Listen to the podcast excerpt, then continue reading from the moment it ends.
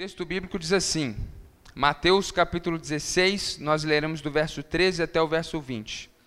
Chegando Jesus à região de Cesareia de Filipe, perguntou aos seus discípulos: Quem os outros dizem que o filho do homem é?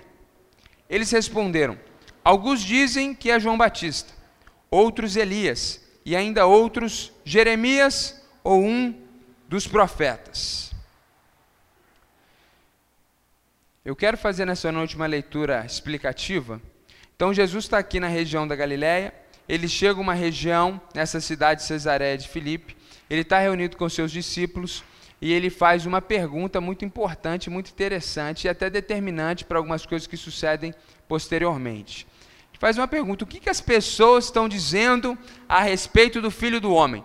Jesus, muitas vezes, quando falava de si mesmo, ele usava esse título, Filho do Homem porque ele era totalmente Deus, um ser divino que estava em na terra na sua encarnação, sendo também totalmente homem. Então Deus, no exercício de humildade, quando se referia a si mesmo, ele falava a respeito do filho do homem. Ele não falava o que, as pessoas estão dizendo de mim, o glorioso, o eterno, o rei dos reis e senhor dos senhores. Um exercício de humildade, na maior parte das vezes, Jesus se referia a si mesmo como filho do homem. Isso também é um indicativo de algumas profecias do Antigo Testamento, que quando ele usa essa expressão, aqueles homens que estavam ao redor dele sabiam a respeito de profecias que falavam do Cristo como filho do homem que estava por vir. Então Jesus, na verdade, está perguntando: o que, que as pessoas pensam ao meu respeito? Essa é a pergunta de Jesus naquele momento. E aí os discípulos responderam: olha, alguns estão dizendo que você é João Batista. Qual é a origem disso? Por que João Batista? Não é do nada. João Batista era primo de Jesus, foi o último profeta antes de Cristo. Na verdade, ele é um pouquinho mais velho de Jesus, alguma questão de meses provavelmente. João Batista pregava e era um profeta muito ousado e foi morto por causa do seu ministério profético. Denunciou o pecado do rei Herodes e acabou morto por causa disso. E quando as pessoas viram o ministério de Jesus ascender, a popularidade crescer e o impacto de Cristo ser maior do que o impacto de João Batista, algumas pessoas estavam dizendo que Jesus era um João Batista que tinha voltado dentre os mortos. Isso era uma, um pensamento que tinha naquele tempo que não havia naturalmente nenhuma fundamentação, mas havia esse boato naquele tempo. Aí alguns vão dizer que ele era Elias, por causa de uma profecia do profeta Malaquias que diz que antes dos últimos dias, ou nos últimos dias, o Elias há de vir. E aí eles interpretaram essa profecia de forma literal, estavam esperando que o profeta Elias viesse de fato na terra, porque Elias, junto com Enoque, foram os dois homens do Antigo Testamento que não morreram, mas subiram para os céus arrebatados sem ver a morte. Então havia essa crença popular de que Elias, estando vivo em algum lugar, em determinado momento, viria. Isso fica claro no Novo Testamento, que Jesus também não é Elias, essa profecia se cumpre de uma outra forma, e outros ainda estão dizendo que é Jeremias ou um dos profetas, ou seja, as pessoas tinham várias opiniões a respeito de Jesus. Alguns pensavam que ele era algum profeta, um profeta do Antigo Testamento importante que tinha retornado. As perspectivas eram múltiplas. Aí, Jesus pergunta: e vocês? Jesus tinha perguntado o que o povo estava falando dele, agora ele vai fazer uma pergunta direta. E vocês? perguntou ele. O que vocês dizem quem eu sou? Que eu sou? Então, Simão Pedro, que era provavelmente um dos apóstolos mais velhos, um dos líderes daquele grupo apostólico, ele toma a frente e responde: Tu és o Cristo, o Filho do Deus vivo. Não havia resposta melhor, não havia definição melhor a ser feita. Portanto, Jesus responde a ele, versículo 17: Feliz é você, Simão, filho de Jonas, porque isso não lhe foi revelado por carne ou sangue, mas por meu Pai que está nos céus. Enquanto os outros conviviam com Jesus, estavam com Jesus, mas não conseguiam compreender de fato quem Jesus era, o Pai Celestial tinha aberto o entendimento de Pedro para que ele soubesse exatamente quem era Jesus. E aí, depois de Jesus apontar para isso, ele vai dizer no versículo 18: E eu lhe digo que você é Pedro, e sobre esta pedra edificarei a minha igreja. Aqui, muitas vezes, esse texto é mal interpretado, mal compreendido, quero esclarecer para você. Jesus está dizendo que você é Pedro, e sobre esta pedra edificarei a minha igreja.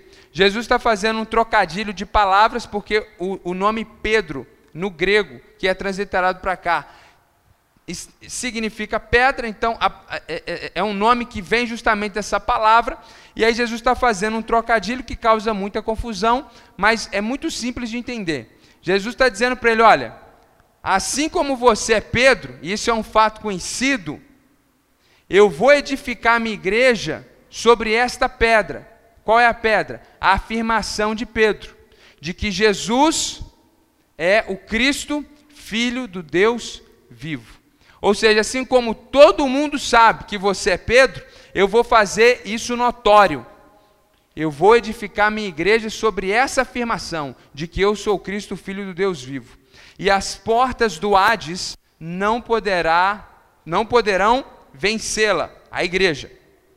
Eu lhe darei as chaves do reino dos céus. O que você ligar na terra terá sido ligado nos céus, e o que você desligar na terra terá sido desligado nos céus. Então advertiu a seus discípulos que não contassem a ninguém que ele era o Cristo, porque não era o momento de ser revelado a todas as pessoas. Jesus, em determinado momento, disse para eles: Olha, chegar o dia que aquilo que eu estou falando para vocês aqui, no escondido dentro da casa, vocês vão subir nos telhados e anunciar. Mas havia o um momento certo para todas as coisas, e naquele momento ainda não era o tempo de ficar público que Jesus era o Messias, o Cristo enviado por Deus. Bom, feita a leitura, eu quero refletir um pouco com você sobre a nossa realidade. Nossa realidade evangélica brasileira. O último censo do IBGE deixou claro para nós algumas coisas a respeito da nosso, do nosso universo evangélico. Primeiro, que o crescimento dos evangélicos no Brasil desacelerou. O que isso significa? A fé evangélica continua a crescer. Nós continuamos a ter muitos adeptos, novos adeptos, porém em ritmo mais lento do que fora no passado. Ou seja, as igrejas continuam crescendo, a fé evangélica continua crescendo, mas ela cresce menos do que ela cresceu outrora. Isso era, de certa forma, até esperado, mas um outro dado foi alarmante e surpreendente porque eles trouxeram uma nova categoria, e essa categoria é muito significativa nesse universo evangélico, que é o universo dos evangélicos sem igreja. No passado nós falávamos dos católicos sem igreja. Hoje nós temos os evangélicos sem igreja. Os católicos não praticantes. Hoje nós temos os evangélicos não praticantes. Essa é uma nova tendência. Isso é algo muito natural e é muito comum você encontrar pessoas no seu local de trabalho, no seu local de estudo, que se dizem evangélicos, mas não estão conectados a nenhuma igreja. Isso é um fenômeno atual. E aí surge o termo desigrejado. Eu não sei exatamente quem inventou esse termo, de onde ele veio, mas é o termo mais falado nos círculos evangélicos do nosso tempo, porque é um fenômeno que tem trazido preocupação a muitos. Naturalmente, o fato, o, fa, o, fator ou os fatores que levam as pessoas a, a, a estarem desigrejadas são diversos. Algumas pessoas, por exemplo, não estão mais em uma igreja local porque se decepcionaram com o líder. E muitas vezes se decepcionaram por uma razão legítima. É aquela história, porém, é, que explica, mas não justifica. Porque Jesus disse: ai daqueles por quem vieram os escândalos. Ou seja, esses falsos profetas que causam escândalos, fazem as pessoas saírem da igreja, ai deles, Jesus está dizendo. Mas ai também daqueles que se escandalizam. E a palavra escandalizar ela poderia ser traduzida como tropeçar, ou seja, se você tropeçou na fé e deixou de frequentar uma igreja e nunca mais veio para uma igreja, porque você ficou assustado com a loucura de algum líder, esse líder vai prestar contas a Deus. Mas você também não é coitadinho. Não, você também tem responsabilidade. Afinal de contas, você é chamado para Jesus, para seguir a Cristo, e não homem algum, tampouco igreja nenhuma. Alguns saíram da igreja por questões bobas. E aí a situação é mais complicada. Alguns saíram da igreja e nunca mais se retornaram e estão agora nesse grupo desigrejados porque amaram mais as trevas do que a luz, porque amam mais os prazeres do mundo do que tomar a sua própria cruz e fazer a vontade de Deus. Bom, Seja qual for o motivo, por trás dessa prática existe uma ideia que está no inconsciente dessas pessoas de que a igreja não é algo fundamental, porque a minha salvação é individual, porque eu creio em Jesus e vou para o céu, e igreja para quê? Eles ficam lá falando que a gente tem que contribuir, eles ficam mandando a gente levantar, sentar, ficar de pé, falar para o irmão que está do lado, eles ficam enchendo o saco da gente quando a gente falta no dia dos pais. Pastor é chato, o irmão me cutucou, o irmão mandou eu sair para outro sentar. Então, as pessoas, elas acham que não é necessário a igreja, e a igreja tem muitas questões, é muito chato, é muito burocrático, as pessoas por, por trás, elas, elas creem que a igreja não é algo fundamental. Então elas não se importam em ser membros de uma igreja mais. Elas pensam que elas podem servir a Deus sozinhos. Que meu relacionamento com Deus ele é pessoal. Ponto. Então quando eu quiser eu vou numa igreja. Eu não preciso da igreja, porque eu tenho um relacionamento pessoal com Jesus. Eles pensam que alguém pode ser igreja em sua individualidade. É o que nós trabalhamos aqui pela manhã hoje. As pessoas pensam que eu sou a igreja, e isso é errado. Nós somos a igreja. A igreja é a coletividade, ninguém é igreja sozinho. A igreja se dá na unidade, na comunhão e na coletividade. E isso, irmãos, se manifesta de diversas formas. Tem aqueles que são pouco mais. Ah, não sei bem a palavra, talvez eles sentem um pouco mais de culpa, e aí eles criam a sua própria igreja. Então é muito comum hoje você ter pessoas que, que nós encontramos e perguntamos, como que está, como é que está a sua caminhada, onde você está caminhando, e eles vão dizer para você, olha, eu não tenho ido à igreja alguma, mas tem um grupo de estudo que eu participo, e às vezes ele mesmo é o, é, é, é, é o professor ali. Ou tem algum outro que acha que sabe alguma coisa a mais, e aí tem um grupinho de estudo bíblico pessoal. Quer dizer, não há um compromisso de coletividade, não há um envolvimento com um grupo de pessoas diferentes que vão ser usadas por Deus para tratar você, mas é um grupinho que vai ouvir aquilo que você quer, que vai fazer aquilo que a gente acha que tem que ser feito, e todo mundo é amigo, todo mundo é coleguinha, e está tudo certo. Não tem confronto, não tem compromisso, é um grupinho que se reúne de casa em casa e está tudo certo. Eles acham que isso substitui igreja. Isso não é igreja, irmãos. São células isoladas do corpo, doentes.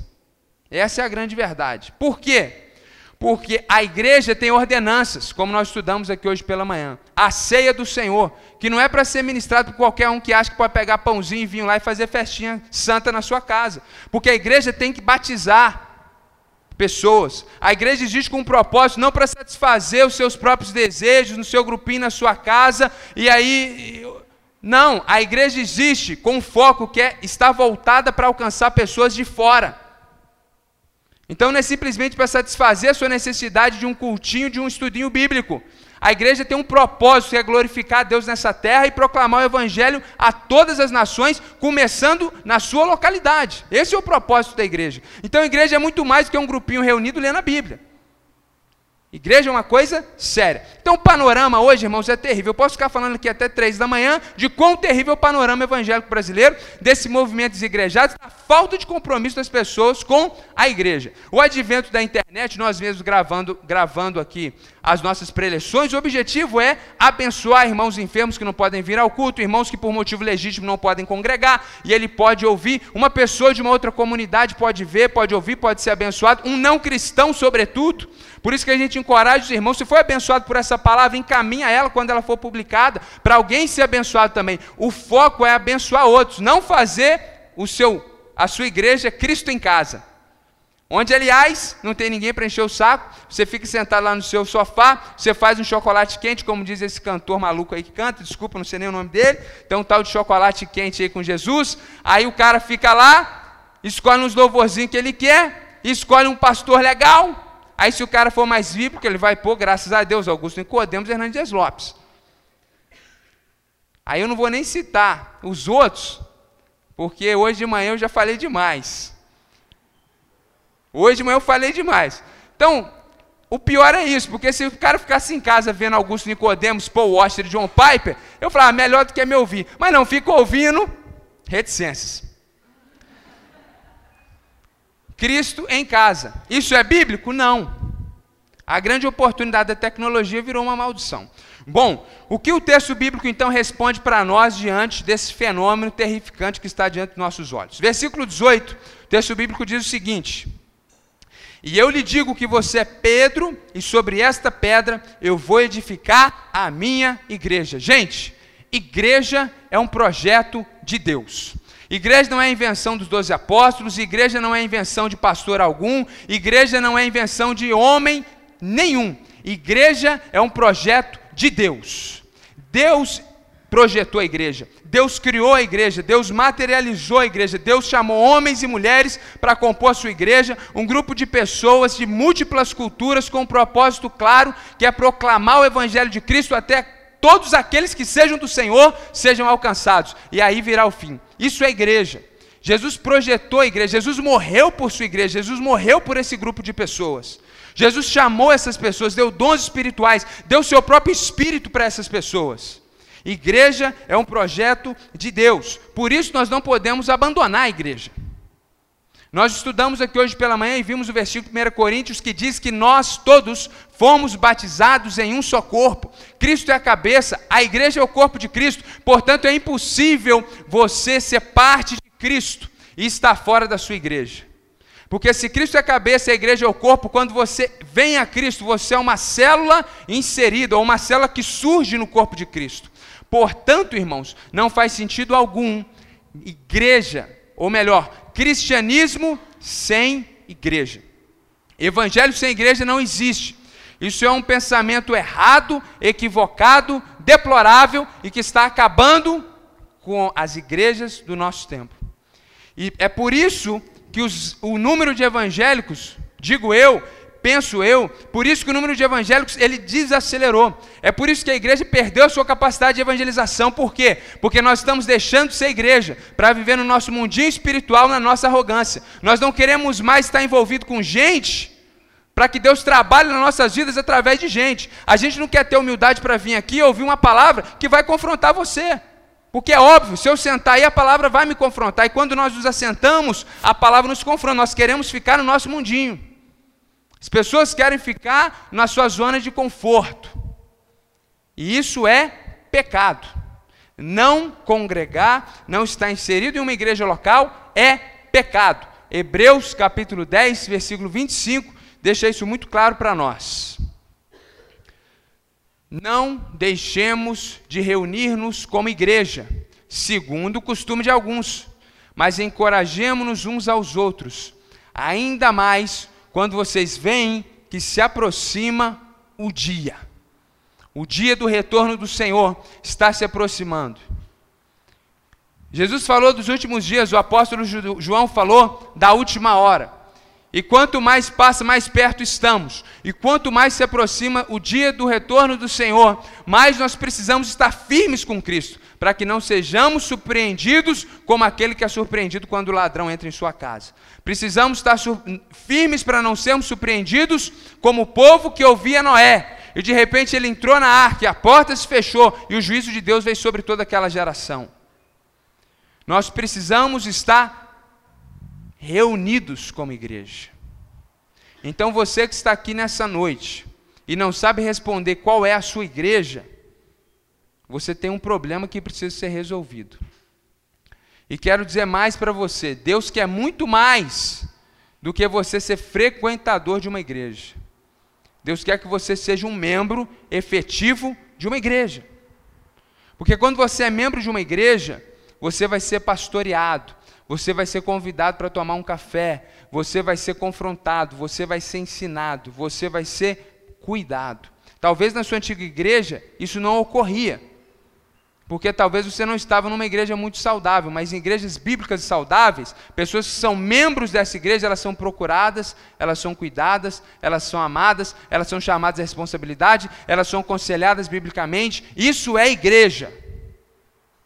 Então não é porque nós tivemos experiências ruins em locais que têm placa em nome de igreja, mas que não são igrejas bíblicas e verdadeiras, não é por isso que nós devemos abandonar o projeto de Deus. Então não é porque a sua experiência é equivocada, é ruim, que isso anula a verdade de Deus. Igreja é um projeto de Deus. Jesus disse que está edificando a sua igreja. E a base da igreja é versículo 16, a afirmação de Pedro: Tu és o Cristo, Filho do Deus vivo. Essa frase é o resumo do Evangelho. Essa frase resume a Escritura. Porque o clímax da Escritura é Deus conosco, é a encarnação de Deus na pessoa de Cristo Jesus. Então, quando Pedro está dizendo, Tu és o Cristo, o Filho do Deus vivo, o que ele está dizendo é que Jesus, muito obrigado, Jesus, ele é a revelação máxima de Deus para a humanidade.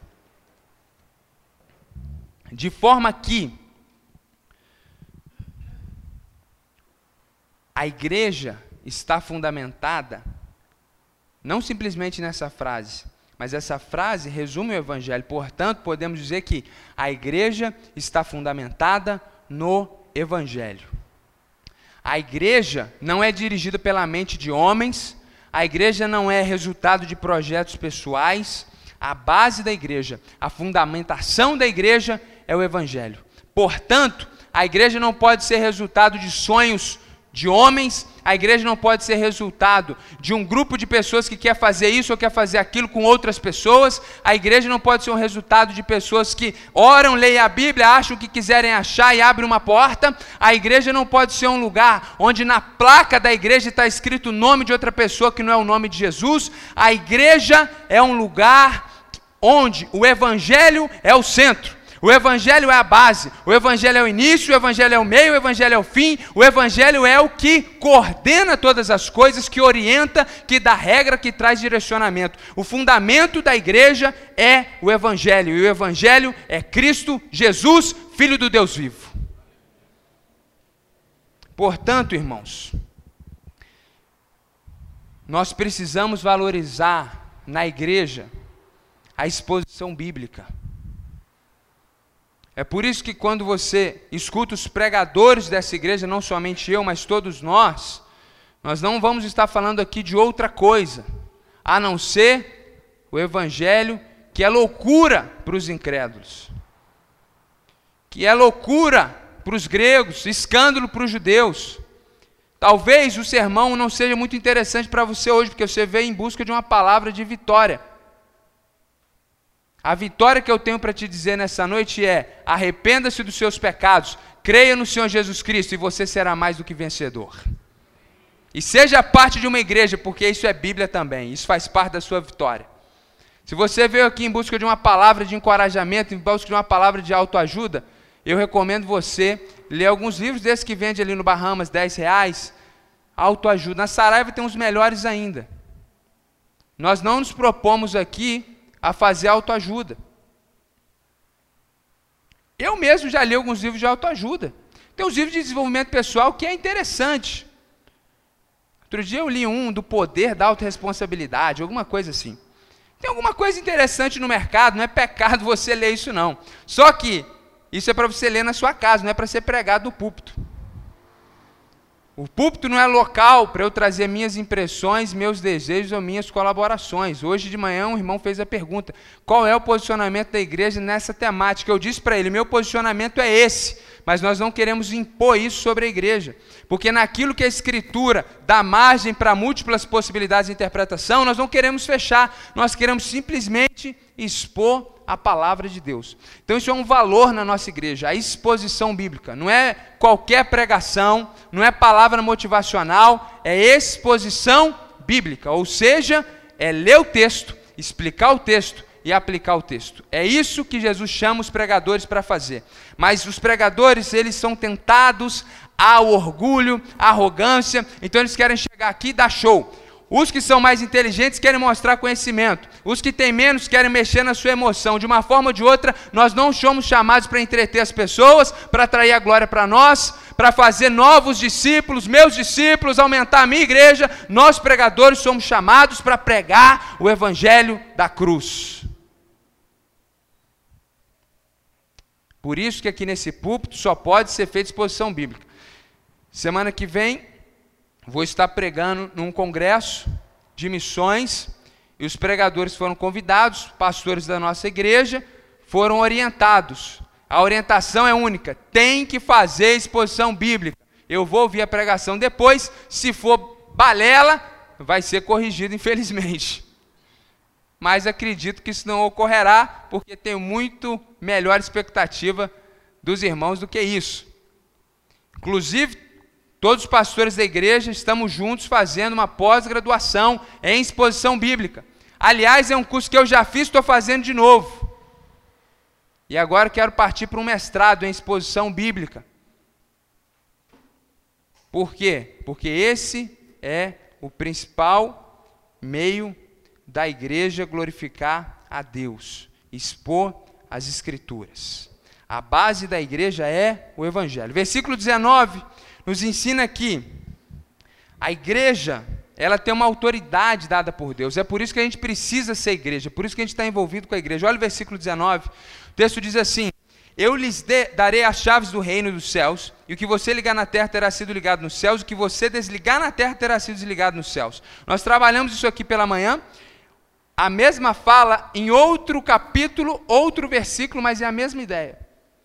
Quando a igreja prega o evangelho, e alguém crê no Evangelho, essa pessoa é inserida no corpo de Cristo.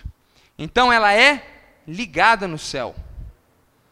Quando a igreja tem em seu meio aqueles que se dizem irmãos e não são e pratica a disciplina bíblica, como ensinamos aqui pela manhã, a igreja está Estão desligando alguém do reino do céu. E até mesmo quando pregamos o evangelho e o indivíduo, ao invés de crer, ele rejeita, ele busca sobre si mesmo a condenação, ele está sendo desligado do reino dos céus. Então o evangelho é misericórdia para os que creem e juízo para os que não creem. Por isso que a igreja, ela tem as chaves do reino dos céus. E é algo incrível perceber que Deus não enviou anjos para pregar o Evangelho. Deus instituiu nós, a igreja, para pregarmos o Evangelho. E a salvação se dá por ouvir o Evangelho. A fé vem pelo ouvir. Pela fé o homem crê, e aí ele é salvo pela graça. E o meio de Deus, o mecanismo de Deus é a igreja. Portanto, a igreja é fundamental, a igreja é necessária, a igreja é importante. Você é crente em Jesus Cristo, não existe crente sem igreja. Deus tem chamado a sua igreja e tem concedido ela autoridade e você precisa ser parte dela. Versículo 18. Jesus diz que as portas do Hades não poderão vencê-las. Se a tua tradução diz as portas do inferno, é porque traduziu a palavra Hades para a palavra inferno, porque lá no original está escrito Hades. A Bíblia que traz a palavra Hades, ela transliterou. A Bíblia que traz a palavra inferno, ela traduziu. Eu prefiro a palavra Hades porque a palavra inferno no imaginário brasileiro traz um significado que não é exatamente o correto. Porque quando as pessoas falam inferno aqui no Brasil, as pessoas pensam no diabo, seus demônios, reinando no inferno. Mas a palavra Hades, geralmente no Novo Testamento, ela não é usada para designar esse local onde os demônios reinam. Pelo contrário, é o lugar onde aqueles que não, tão, não têm Jesus Cristo, aqueles que não estão em Deus, morrem e vão perecer no Hades.